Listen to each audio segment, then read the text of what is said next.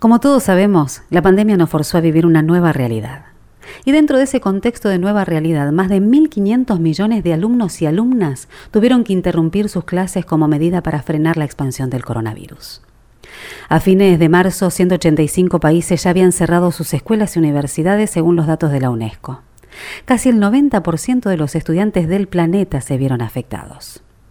Docentes, alumnos, instituciones se readaptaron y tuvieron que readaptar sus contenidos. Pero la virtualidad nos propuso otros desafíos. ¿Cómo enseñamos? ¿Cómo aprendemos? Es momento de revisar lo que se hizo hasta ahora y de repensar el camino, ya que cuando regresemos a las aulas nada va a ser igual. Bienvenidos. Este es un nuevo episodio de Innovar Sustentabilidad Podcast. Las voces que necesitas escuchar para poner en acción las palabras. Innovar, Sustentabilidad, Podcast. Con Patricia Lafrati. Eidico acompaña a Innovar Sustentabilidad Podcast. Seguramente a vos también te pasa que después de cuatro meses de confinamiento ya estás pensando en cómo será la reapertura de las escuelas. Estás atento también inclusive a las medidas que se pueden llegar a tomar con respecto al distanciamiento social hacen más probable que las clases vuelvan a reiniciarse dentro de los establecimientos o que este aprendizaje a distancia siga siendo parte de nuestra vida cotidiana por lo menos hasta fin de año. Y también hay otra cuestión. ¿Qué pasa cuando los recursos que tiene una escuela privada son distintos a los que tiene una escuela pública? Hace unos días nada más, el Ministerio de Educación de la Nación presentó los resultados preliminares de una encuesta que hizo a directivos, a padres y a madres de estos alumnos. Y una de las conclusiones es que el piso tecnológico con el que cuentan los alumnos que van a escuelas privadas duplica el disponible en las casas de los chicos que estudian en las escuelas públicas. Y a la vez, según este estudio, dice que los problemas de conectividad y de acceso a dispositivos electrónicos son más frecuentes en los equipos docentes de instituciones públicas que en aquellos que van a colegios privados. Acá también se abre una brecha importante en temas no solamente de educación, sino también de posibilidad y oportunidad de conectividad y de accesibilidad a esta educación virtual. Convocamos a una especialista para hablar del tema. Ana Luz Portilla es profesora de Ciencias Económicas y Jurídicas y especialista en tecnología y educación. También tiene una diplomatura en neuropedagogía. Está al frente del aula hace 20 años y coordina en su escuela el Consejo de Convivencia y un programa de pasantías educativas. Menuda tarea, Ana, ¿cómo estás? ¿Qué tal? ¿Cómo estás?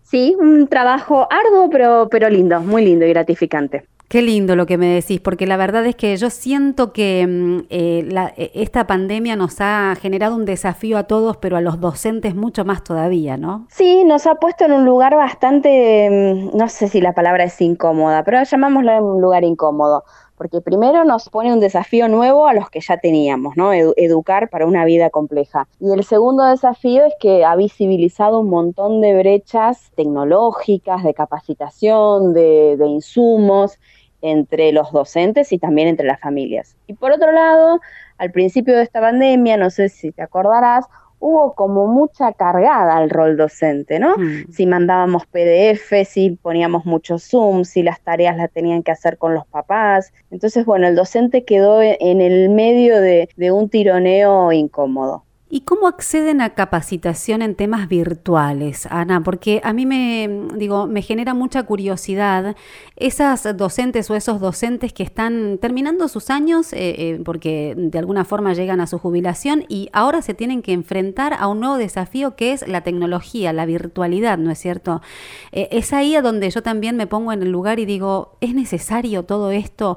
¿O todas estas nuevas herramientas no deberían tener un instructivo, algo para que de alguna forma tampoco se encuentren tan expuestos? Ahí está el, nudo del problema del docente. El docente accede a capacitación, primero hay un canal de capacitación formal, estatal, pero los cupos son muy, muy limitados. Entonces acceder a una capacitación de calidad por ese lado es difícil. Es como, no sé, como conseguir una entrada para ir a ver a los Rolling Stones, así.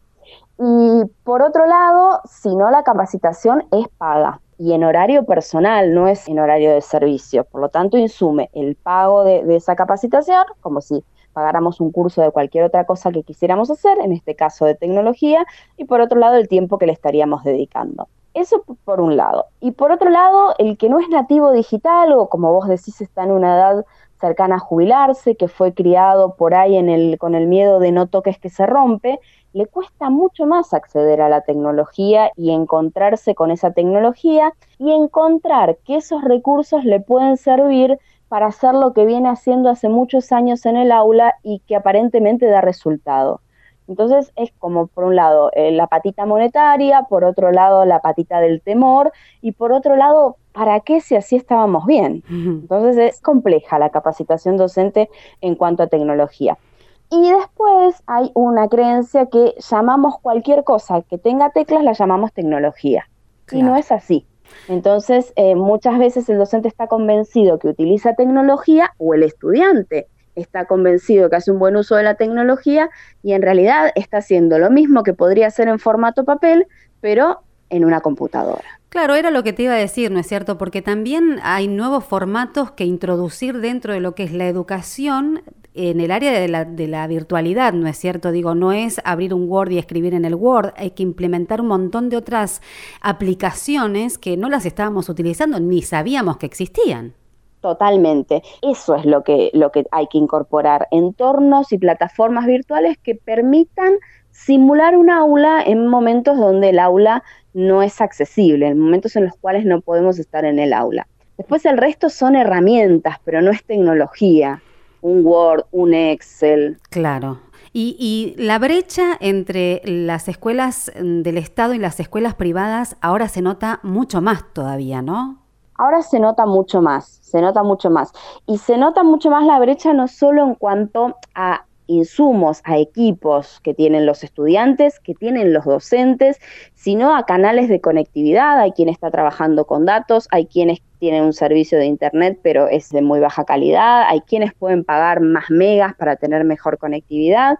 Y también hay otra brecha, que es ese estudiante que está en el aula, quién lo está acompañando, no es la palabra supervisando, ¿no? ¿Quién lo está acompañando en casa mientras hace su labor escolar? Va a haber eh, estudiantes que tienen el acompañamiento de, sus responsables parentales y va a haber estudiantes que están en su casa solitos o solitas haciendo sus tareas y sus trabajos. Entonces, esto trae dos problemas. En la niñez, la dispersión. Un niño es raro que prenda su dispositivo y diga, me voy a poner a hacer la tarea. Y en, en el adolescente, el desgano. Claro. Entonces, hay que ir como si uno remontara un barrilete, a veces tironeando de ese hilo para que se tense y se asuma la responsabilidad, y a veces aflojando ese hilo para que se entienda que estamos atravesando un contexto muy diferente a todos los que hemos atravesado. Para terminar, Ana, eh, ¿pensás que llegó para quedarse la tecnología, los docentes están dispuestos, los chicos están dispuestos y de alguna forma eh, nosotros como país estamos preparados para tanta conectividad? La última parte de si estamos preparados, me parece que tenemos que prepararnos, ¿no? Me mm. parece que tenemos que destinar recursos, a destinar una, porcioncita de nuestro PBI a, como país tener una ciudadanía digital y una conectividad que esté a la altura de estas circunstancias. Después, si hay alguien que tiene capacidad para adaptarse, es el docente. Por lo tanto, sí, el docente gustoso recibe todo lo nuevo. Si bien a veces protestamos y es la típica resistencia al cambio que cualquier ser humano tiene, pero lo que han hecho los docentes en esta época, la verdad es, es increíble. Lo que han avanzado y los miedos que han vencido. Los primeros encuentros eran, no, yo no prendo la cámara porque con mi foto quién sabe qué van a hacer. Y ahora es, chicos, prendan la cámara, así nos vemos. Claro. Y los chicos también entendieron, me parece que muy bien, que es por ahora lo que hay y que creo que entienden que es en bienestar de todos y todas, de cuidar su salud, de cuidar su continuidad pedagógica y también de, de cuidar sus emociones. Siempre el colegio, la escuela fue un lugar seguro y bueno, ahora por ahí desde la virtualidad tratamos que esos encuentros sigan siendo un lugar seguro. Ana, muchísimas gracias por este tiempo que nos brindaste y por toda esta explicación que la verdad, como te decía fuera de micrófono, me parece que es fundamental, en principio para contener a los docentes, para acompañarlos y en segunda instancia también acercarlos a los alumnos, como antes estaban más cerquita desde lo presencial, hoy también lo están desde lo virtual. Así que muchísimas gracias por este aporte. Gracias a ustedes. Innovar Sustentabilidad Podcast con Patricia Lafrati. Y sí, también vamos a hablar de la educación universitaria, porque ha sido un gran desafío tanto para directivos como docentes, como estudiantes de las casas de altos estudios, en donde muchos de ellos que atraviesan carreras más prácticas como medicina, odontología, se vieron sus clases frustradas y además tuvieron que readaptar todos los contenidos o parte de ellos a la virtualidad.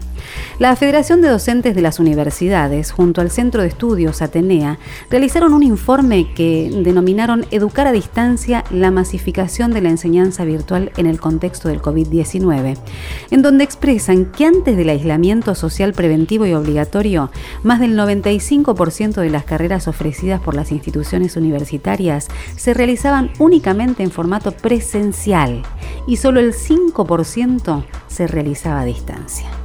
También para hablar de este tema, convocamos a un especialista. Vamos a hablar con Darío Spampinato, que es especialista en educación e investigación del Centro de Estudios Atenea, con quien vamos a analizar la experiencia de la educación universitaria en estos tiempos de aislamiento, en donde la modalidad virtual se volvió norma. Darío, ¿cómo estás? ¿Qué tal, Patricia? Muy bien, muchas gracias. ¿Cómo fue la adaptación de los docentes a esta nueva realidad virtual? Pasamos de un porcentaje ínfimo de carreras que se dictaban a distancia, donde existía un contrato didáctico entre el estudiante y el docente que garantizaba que ambos iban a contar con los medios necesarios, en el caso de las carreras que estaban previstas que se dieran de esta manera, a un 100% de la educación a trabajar por medios remotos. Eh, entonces la preparación dependió de las cualidades y las calificaciones de cada docente de la experiencia que tuvieran en el dictado de cursos a distancia y de las iniciativas que hubo por parte del gobierno, del sistema universitario y de las universidades en sí mismas que intensificaron sus capacitaciones, ofrecieron más alternativas para aprender, obviamente capacitaciones que se dieron también por los medios digitales, lo que supuso también un, desafío para los docentes que ya venían trabajando mucho con la computadora y para capacitarse también tuvieron que acudir al mismo medio. ¿Y cómo se piensa o se repiensa de alguna manera la vuelta eh, y, y, ya después dejar,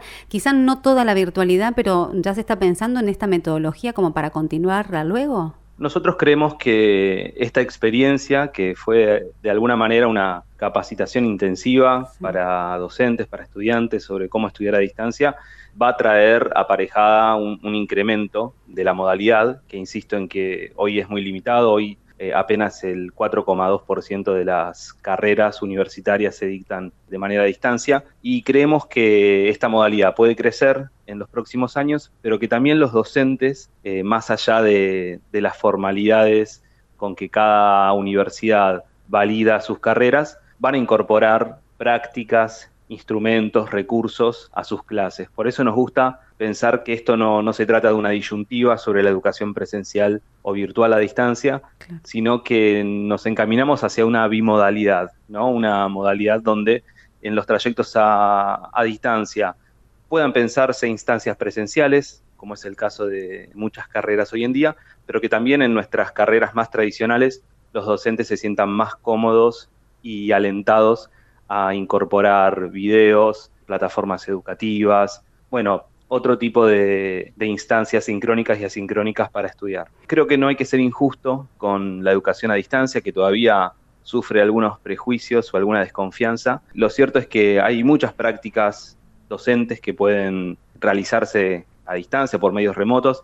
A mí me gusta dar un ejemplo que nos daba un funcionario del Ministerio de Educación eh, en relación a, al dictado de las clases teóricas. En general la primera clase de distintas materias, que suelen ser materias importantes en cada carrera, donde el jefe de cátedra prepara y dicta una clase que en general o se repite o es la misma, o bueno, es una clase memorable para los estudiantes, y también reconociendo que los estudiantes muchas veces que trabajamos y estudiamos, como sucede en Argentina, teníamos dificultades para llegar a tiempo ese teórico que queríamos tener, bueno, si no sería una buena idea que ese teórico se pudiera grabar, que se pudiera editar que cada uno lo pudiera ver en el tiempo que tuviera libre y que las clases prácticas o las clases que requieren la presencialidad de los alumnos no estuvieran destinadas a trabajar los contenidos de otra manera, ¿no? Donde la presencia de todos fuera mejor aprovechada para hacer preguntas, para mejorar la interacción, para hacer actividades de otro tipo. Bien, entonces te voy a despedir con este mensaje esperanzador, porque digo, la virtualidad también nos trae una nueva oportunidad para que podamos registrar esos momentos que quizás no podemos, eh, no, los podemos alcanzar desde la presencialidad, pero sí lo podemos hacer a través de estas nuevas herramientas que ya empezamos a incorporar a nuestra vida. Gracias, Darío. Muchas gracias a ustedes. Esto fue Innovar Sustentabilidad Podcast. Suscríbete a nuestro canal. Seguinos a través de las redes sociales. También lo podés hacer a través de www.innovarsustentabilidad.com. Mándanos info, hacenos comentarios a contacto arroba. Nos encontramos en el próximo capítulo. Dale. Innovar Sustentabilidad Podcast. Este fue un podcast de MyPod.